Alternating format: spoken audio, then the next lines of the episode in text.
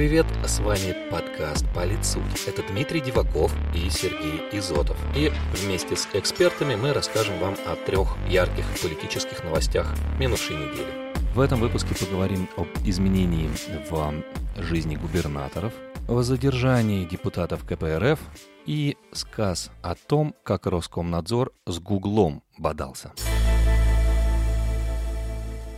Губернаторская реформа. Что стоит за законопроектом об обнулении глав регионов? Новость первая. Первое заседание нового созыва Государственной Думы состоится только 12 октября. Однако в Нижнюю палату парламента уже поступают первые законопроекты. Так, главы профильных комитетов Совета Федерации и Госдумы Андрей Клишес и Павел Крашенинников внесли проект об общих принципах организации публичной власти в субъектах Российской Федерации. Этот документ вносит существенные изменения в жизнь российских глав регионов. Губернаторы теперь будут просто главами субъекта Федерации, а президент получит возможность не только отправлять в отставку руководителей регионов, но и выносить им предупреждение, выговор, а также отрешать от должности и временно отстранять от исполнения обязанностей. При этом сами губернаторы или уже просто главы регионов не останутся в накладе. Так проект предусматривает отмену ограничения, которое запрещает главам регионов избираться на эту должность более двух сроков подряд. А значит, ряд руководителей субъектов РФ ждет обнуления. Эксперты уже составили список глав регионов, под которых это нововведение и прописывается в законе. Назывались и мэр Москвы Сергей Собянин, и президент Татарстана Рустам Миниханов. Впрочем, политический юрист Антон Тимченко уверен, что помимо наделавших много медийного шума переименования всех высших должностных лиц регионов в глав и обнуления, в проекте есть и другие, гораздо более серьезные новшества в части организации региональной исполнительной власти. Например, по новому закону глава региона будет одновременно замещать и федеральную государственную должность, и госдолжность субъекта федерации. По словам эксперта, стержневая идея законопроекта – укрепление властной вертикали и централизация государственного управления.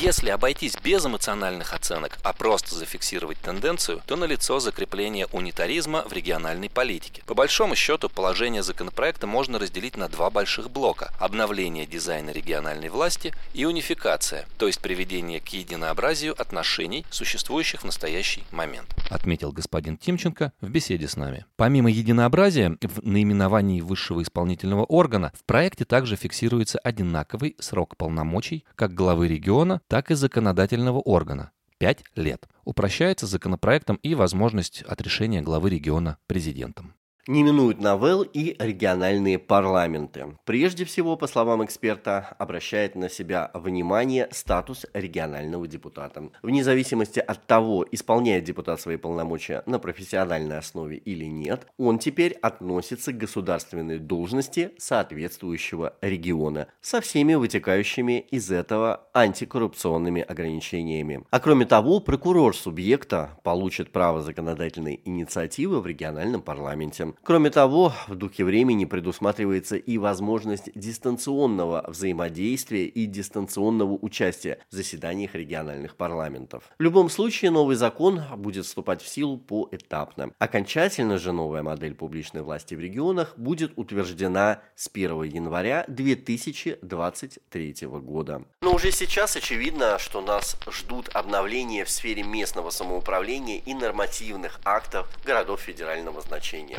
заключил в беседе с нами эксперт. Охота на коммунистов. К чему приведут задержания депутатов Мосгордумы от КПРФ? Новость вторая.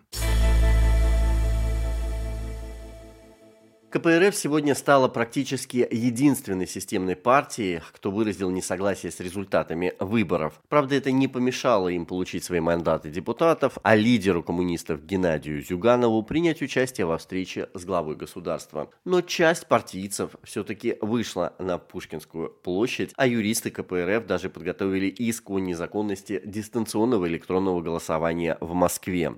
Помешала коммунистам полиция. Причем органы правопорядка не остановили даже корочки первого вице-спикера Госдумы Ивана Мельникова и возмущение главы ЦИК Эллы Памфиловой. Самой полиция все обвинения коммунистов посчитали политическими и несоответствующими действительности. И продолжили свою работу, задержав депутатов Мосгордумы от КПРФ, в том числе руководителя фракции коммунистов Николая Зубрилина. Впрочем, иски коммунисты все же подали, и не один. Мы подали иски в суд, 31 иск. Выборы были недостоверные, и мы требуем их отмены. Цитирует РИА Новости Николая Волкова, одного из подавших иски кандидатов. Политтехнолог Андрей Сидоркин уверен, что последние задержания коммунистов и левых активистов, в том числе депутатов Мосгордумы, вышло за рамки правового поля и напоминает охоту на ведьм. Результатом станет не раскол внутри партии, как говорят злые языки, а еще большая радикализация и латентная мобилизация протеста. КПРФ такой очевидной пощечины не примет и не простит. Даже если высшее руководство партии и договорится с администрацией президента, то большая часть рядовых партийцев и ее ядерный электорат этот результат не примет. И это, несомненно, скажется на результатах муниципальных выборов в Москве в следующем году.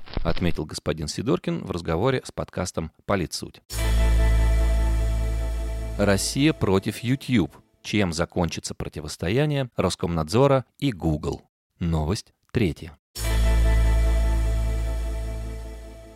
Российские власти уже неоднократно заявляли о нарушении крупными западными интернет-корпорациями законов страны. Вот и в этот раз Роскомнадзор ополчился на Google. Поводом послужило удаление без возможности восстановления двух немецких каналов редакции российского телеканала Russia Today на сервисе YouTube. По мнению российского надзорного ведомства, подобными действиями корпорация нарушает ключевые принципы свободного распространения информации и занимается цензурой.